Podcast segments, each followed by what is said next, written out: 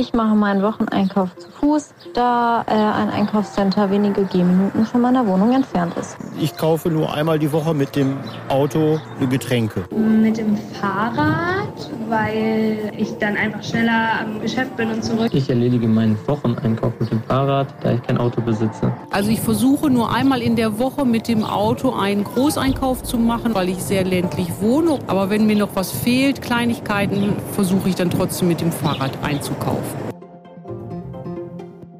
Willkommen zu Alles, was zahlt, dem Podcast von Girocard. In unserer fünften Folge Handel im Wandel wollen wir darüber reden, wie sich unser Einkaufsverhalten in Zukunft verändert oder vielmehr, wie sich unsere Städte in Zukunft verändern. Mein Name ist Silvia Silko. Und ich bin Joachim Schüring. Zusammen moderieren wir diesen Podcast rund ums Geld. Sag mal, Silvia, wie machst denn du deinen Wochenendeinkauf? Ich fahre ja nie Auto. Ich bin da also darauf angewiesen, dass ich alles, was ich brauche, in meiner näheren Umgebung finde. Und wie auch die eine oder andere Stimme aus unserer Straßenumfrage schon gesagt hat, bin ich auch einfach Team Fahrrad und mache das eben schnell auf zwei Rädern. Ich muss allerdings dazu sagen, ich wohne mitten in Berlin und alles, was ich brauche, ist meistens um die Ecke. Ja, genauso geht's mir ja auch. Natürlich gibt's auch mal größere Anschaffungen wie Möbel oder so. Generell ungern bestelle ich online, trotzdem tue ich es immer häufiger. Oft irgendwelche Dinge, die ich dann im nächsten Geschäft eben doch nicht kriege. Geht dir das auch so? Ja, klar, absolut. Und ich würde sagen, dass das eigentlich gar nicht so viel mit Bequemlichkeit zu tun hat, sondern auch mit einer größeren Auswahl, die einem angeboten wird. Also angenommen, du suchst dir eine bestimmte Kaffeemaschine aus und weißt auch schon genau, was du haben willst, dann musst du online halt eben nur noch auf Kaufen klicken und bekommst sie ein paar Tage später. Wenn du allerdings zum nächsten Elektronikmarkt gehst, kann es sein, dass es genau diese Kaffeemaschine, die du eben haben möchtest, nicht im Angebot gibt. Und dann ist es halt sehr viel einfacher, eben auf Kaufen zu klicken. Genau, so geht's mir auch und, und vielen anderen ebenfalls. Längerfristig muss das ja vor allem in den Städten zu starken Veränderungen führen. Geschäfte werden schließen und vor allem der Lieferverkehr wird weiter zunehmen. Diese Folge des Podcasts haben wir Handel im Wandel überschrieben und unterhalten wollen wir uns darüber mit Professor Thomas Krüger. Er lehrt und forscht im Fachbereich Stadtplanung an der Hafen City Universität in Hamburg. Guten Tag, Herr Krüger. Guten Tag. Jeden Tag, wenn ich zur Arbeit fahre, sehe ich, wie sich die Berliner in langen Staus durch die Stadt quälen, um zur Arbeit zu fahren oder die Einkäufe zu erledigen. Der Verkehr wird für die ganze Stadt zur zunehmenden Belastung. Jetzt gibt es die Berliner Initiative Berlin Autofrei und die will innerhalb des S-Bahn-Rings und eine ziemlich große Region in Berlin das private Autofahren grundsätzlich verbieten und nur noch in genau definierten Ausnahmefällen möglich machen. Ist diese Forderung längst überfällig oder völlig weltfremd? Naja, das könnte man versuchen, aber ich frage mich natürlich sofort, wie will man privates Autofahren von dem Wirtschaftsverkehr unterscheiden, den wir ja brauchen. Die Lieferdienste, über die wir sicherlich noch sprechen werden, aber auch die Handwerker, die Pflegekräfte, all die Menschen, die mit Autos, mit unterschiedlichen Zielen in der Stadt unterwegs sind, von den privaten zu unterscheiden, dürfte richtig schwierig werden. Also ich bin dann eher Fan von Mautsystemen. Also wir machen Kameras nicht nur auf die Autobahn, sondern auf die großen Einfahrtstraßen in die Stadt und dann kostet in die Stadt fahren Geld. Und die dienstlichen Fahrzeuge kann man dann ja sozusagen ausgliedern und erkennen, sodass wir dann eine wunderbare Trennung haben. Die sensible Innenstadt zu befahren wird dann halt etwas teurer. Wenn man sich die Zahlen anschaut, der Verkehr ist in der EU für fast 30 Prozent der gesamten CO2-Emissionen verantwortlich. Und von denen entfallen gut 70 Prozent auf den Straßenverkehr.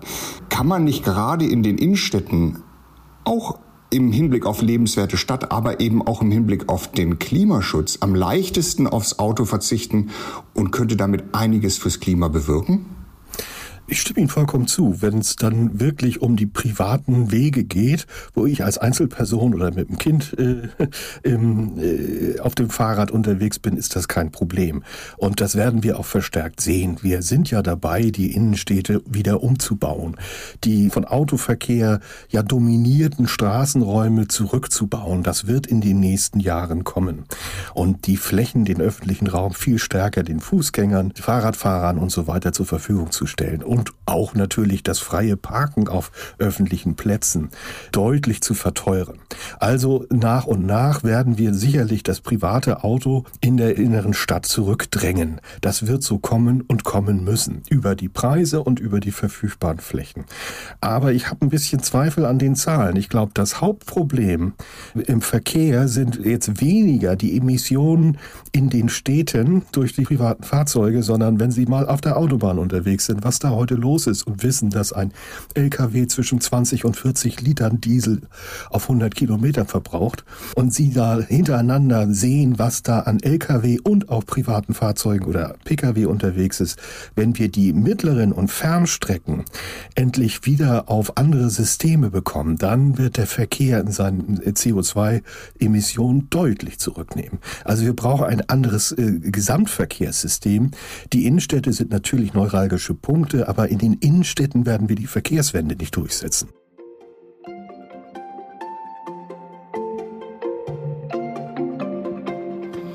Wie schnell sowas geht, veranschaulicht vielleicht ein Zitat, was ich äh, bei meinen Recherchen gefunden habe. Und zwar stammt dieses Zitat aus dem Jahr 1957 aus einer Broschüre der Berliner Senatsverwaltung. Und da steht, wer ein Ziel hat, soll im Auto sitzen und wer keins hat, ist ein Spaziergänger und gehört schleunigst in den Park.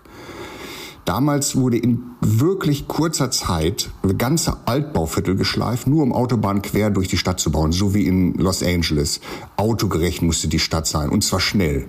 Warum können wir heute keine ähnlich radikale Umkehr wagen?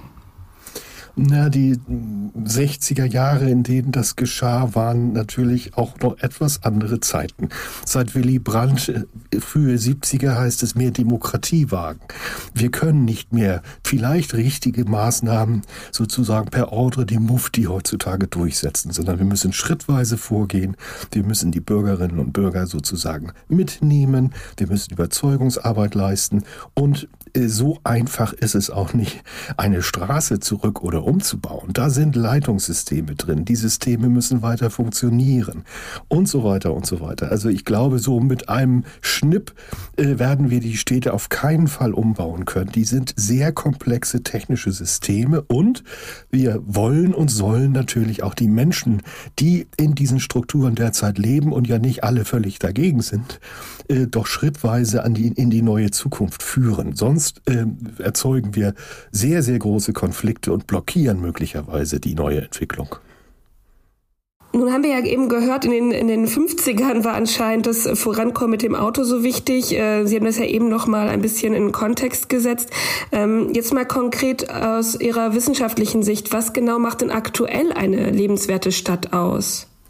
Die Stadt ist dann lebenswert, wenn ich vielfältige Möglichkeiten habe, in ihr zu leben, Menschen zu begegnen und natürlich auch einen tollen Job zu haben, die Jobs auch mal zu wechseln, aber auch einen hohen Freizeitwert, einen hohen Begegnungswert. Das ist, glaube ich, äh, das Wichtigste, was die Menschen ja immer weiter auch in die Städte zieht. Nicht unbedingt in die Innenstädte, aber in die städtischen Räume, weil die Möglichkeiten sowohl beruflich als auch privat eben sehr, sehr vielfältig sind. Welche Akteure oder Interessensgruppen müssen Sie denn zum Beispiel berücksichtigen als Stadtplaner beziehungsweise als jemand, der das erforscht? Die Stadt ist ein Wirtschafts- und ein Lebensraum gleichzeitig. Und das geht nicht immer ganz reibungslos zusammen, zumal es sehr unterschiedliche Menschen gibt mit sehr unterschiedlichen Bedürfnissen, die sehr verschieden sind. Nehmen wir doch einfach mal Tourismus und Wohngebiete, äh, Gastronomie und ruhiges Wohnen oder gewerbliche Arbeitsplätze, die heute vor allen Dingen mit hohen Anforderungen an die Logistik verbunden sind. Also 24-7 äh, An- und Zulieferung und daneben dann das Wohnen. Wir haben also viele, viele ja, äh, einzelne Interessen äh, aus Wirtschaft, Kultur, Tourismus, Wohnen natürlich verschiedener Fasson, die miteinander ja koordiniert werden müssen. Und das ist mit Reibung verbunden. Nehmen wir einfach mal einen Straßenraum. Wir haben Fußgänger, wir haben Fahrradfahrer, neuerdings haben wir Scooterfahrer. Also die Roller, die elektrischen, die sind wahnsinnig schnell. Dann haben wir die normalen Pkw, dann haben wir Lieferfahrzeuge und wir haben mögliche in der zweiten Reihe gerne, weil die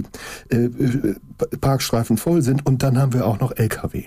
So, und diese, allein diese Bewegungen an, in einer ganz normalen Straße in der Stadt äh, wollen, haben alle ihr Recht sozusagen oder ihr Interesse und müssen nebeneinander stattfinden oder äh, miteinander, so dass niemand gefährdet wird und wir gleichzeitig noch in diesen Straßenräumen uns vielleicht gerne aufhalten und uns unterhalten oder im Café sitzen. Das sind extreme Konflikte, die wir oder potenzielle Konflikte, die wir alltäglich in den Städten wir, miteinander organisieren müssen, was nicht ganz ohne Reibung abgehen kann. Mit Karte bitte heißt mit Girocard bitte. Und zwar immer häufiger. Kartenzahlung ist hygienisch, schnell und sicher.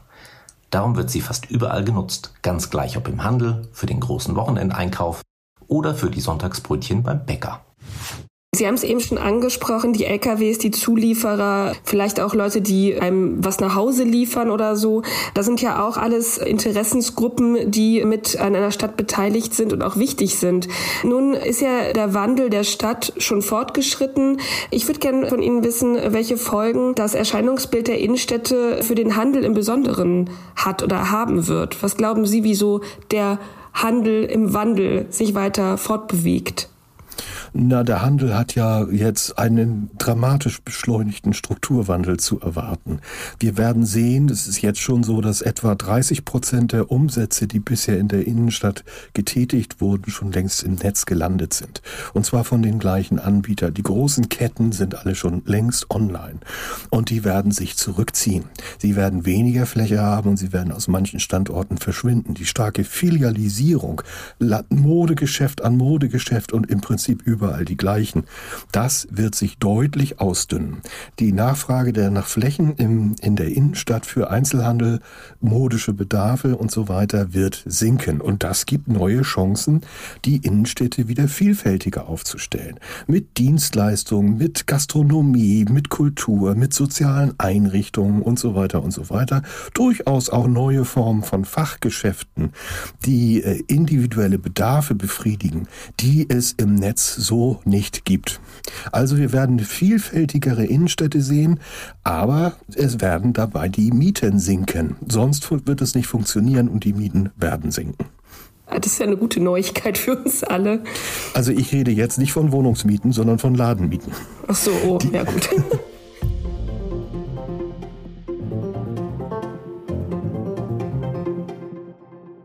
Die Bedeutung der Innenstadt als vorrangiger Einzelhandelsort, allerdings auch als vorrangiger Büroarbeitsplatz für viele Menschen, wird weniger werden. Die Dominanz der Innenstadt in ihrer ökonomischen Ausrichtung wird sich verringern zugunsten von Stadtteilen, Quartieren und auch kleineren Städten im Umland der Großstädte, weil wir sind nicht mehr jeden Tag im Büro. Der Einzelhandel ist zum Teil im Netz und deswegen wird Raum geschaffen in der Innenstadt für andere Nutzung und gleichzeitig müssen wir auch nicht jeden Tag dahin. Und wir müssen auch unseren Einkauf nicht mehr in der Innenstadt machen. Das Angebot gibt es inzwischen im Netz und das Angebot wird es in Form von Lieferdiensten geben. Wir werden stärker in den Quartieren und in den Stadtteilen wieder leben, äh, wo auch eine vernünftige Lebensmittelversorgung ist, wo man sich auch nett mal mittags äh, zum Lunch treffen kann, wo die äh, Bewegungsräume sehr nah sind, wo wir also in 10, 15 Minuten, in Frankreich spricht man schon von einer 15 15 Minuten statt. In 10 bis 15 Minuten eigentlich alle wesentlichen Funktionen, alles, was wir brauchen im täglichen Leben erreichen können und eben nicht mehr jeden Tag Kilometer weit hin und her zu fahren. Könnte das die Renaissance des Tante-Emma-Ladens zur Folge haben? Also im Lebensmittelbereich, glaube ich, abgesehen von wirklich äh, besonderen Sortimenten, Käse, Weine und so weiter, die dann auch eher hochpreisig sind, glaube ich ehrlich gesagt nicht an die Wiederkehr des Tante Emma Ladens. Was wir sehen, ist in den Städten ja schon, die großen Ketten haben auch kleinere Shops inzwischen mit deutlich geringerem Angebotsbreite, aber wo man schnell mal, also jeden Tag vorbeigeht und sich was Frisches besorgt. Die sind dann auch gern mal 200 Quadratmeter groß und nicht 1200 wie jetzt normal normalerweise. Aber dass es wirklich zu dem Bedienungsgeschäft in großer Zahl kommt, glaube ich nicht, einfach wegen der hohen Kosten, die damit entstehen. Wichtig ist, dass es ein qualifiziertes Lebensmittelangebot gibt in den Quartieren. Und zwar in den Quartieren und nicht am Rand oder irgendwo an der Hauptverkehrsstraße.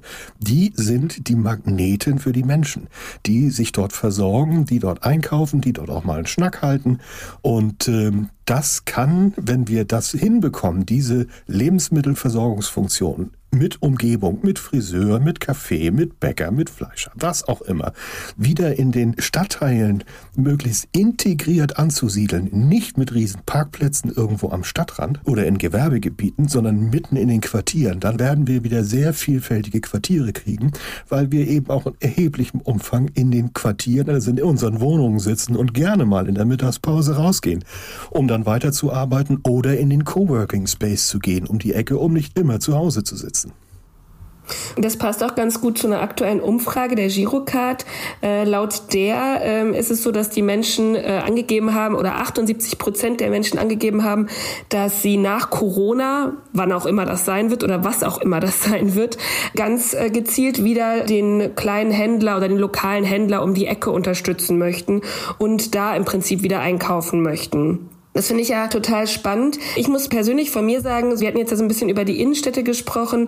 Ich persönlich, vor Corona zumindest, bin immer mal wieder gerne in die Innenstadt, jetzt hier in Berlin gefahren, habe mir irgendwie Sachen angeguckt oder habe eine Runde flaniert oder so.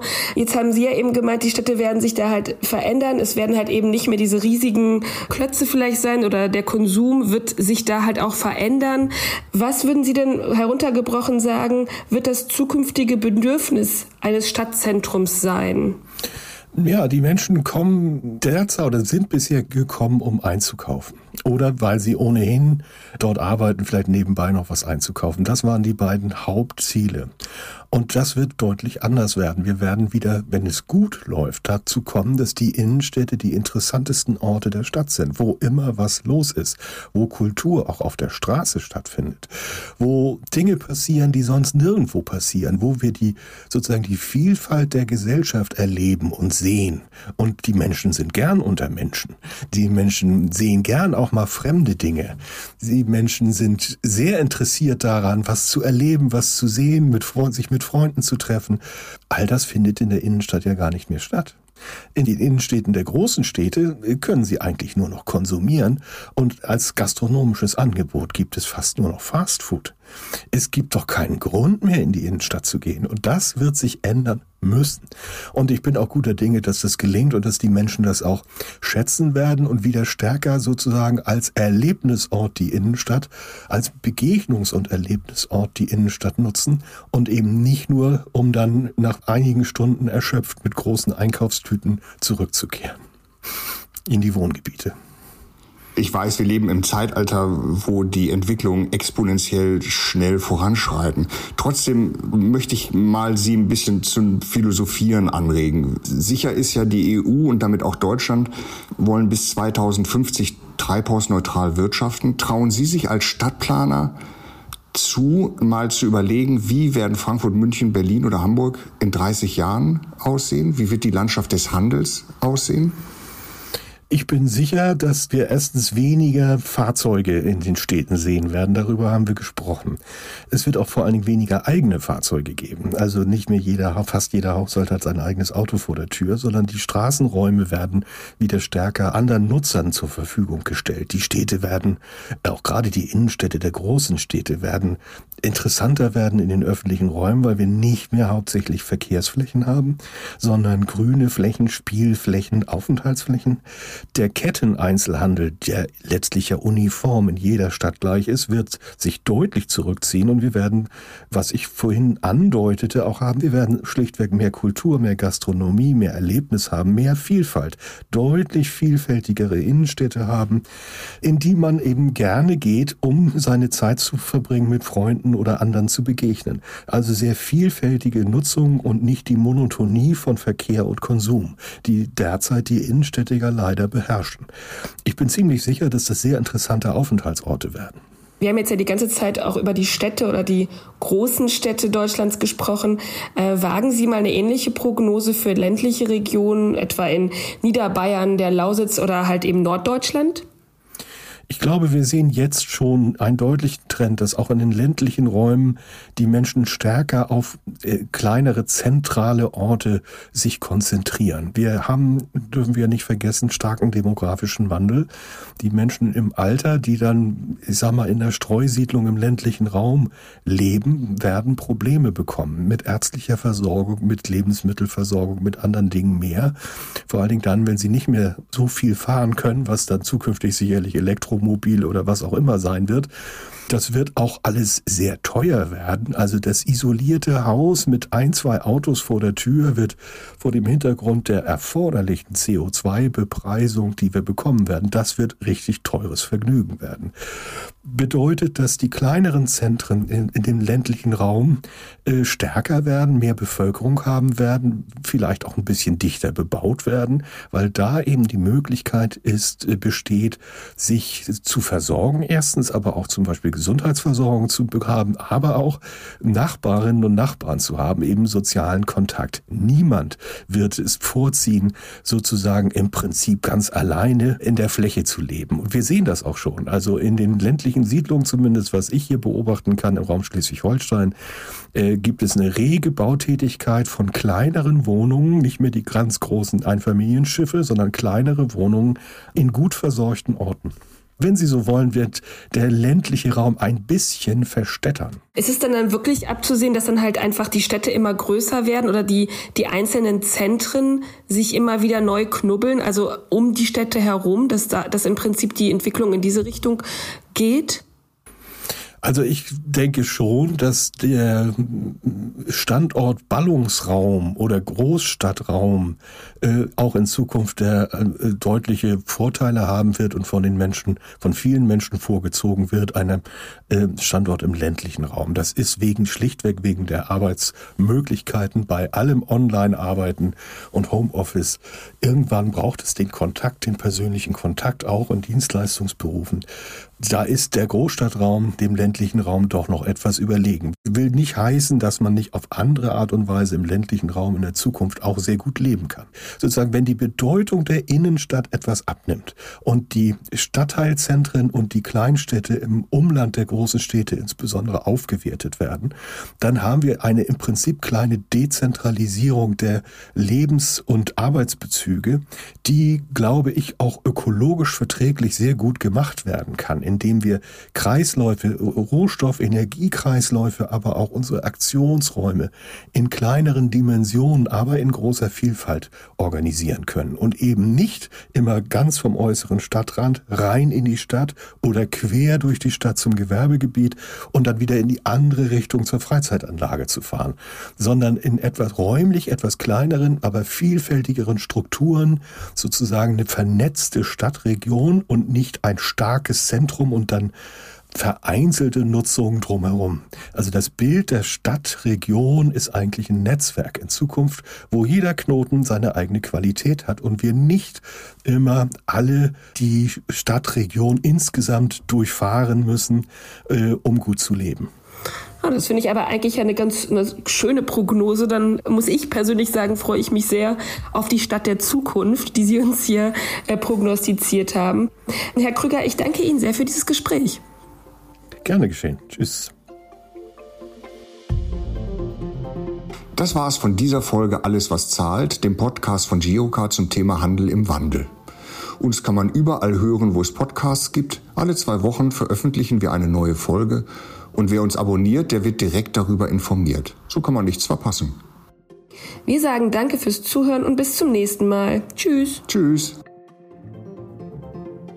Sag mal, Joachim, hast du ein neues T-Shirt? Jo, sieht gut aus, oder? Ja, spannend ein wenig, oder? Ach Mist, ey, habe ich, hab ich im Internet bestellt und hätte ich zurückschicken müssen. Ich nehme jetzt ab. Dieser Podcast ist eine Produktion vom Zeitstudio im Auftrag von Girocard, realisiert von der Tempus Corporate GmbH.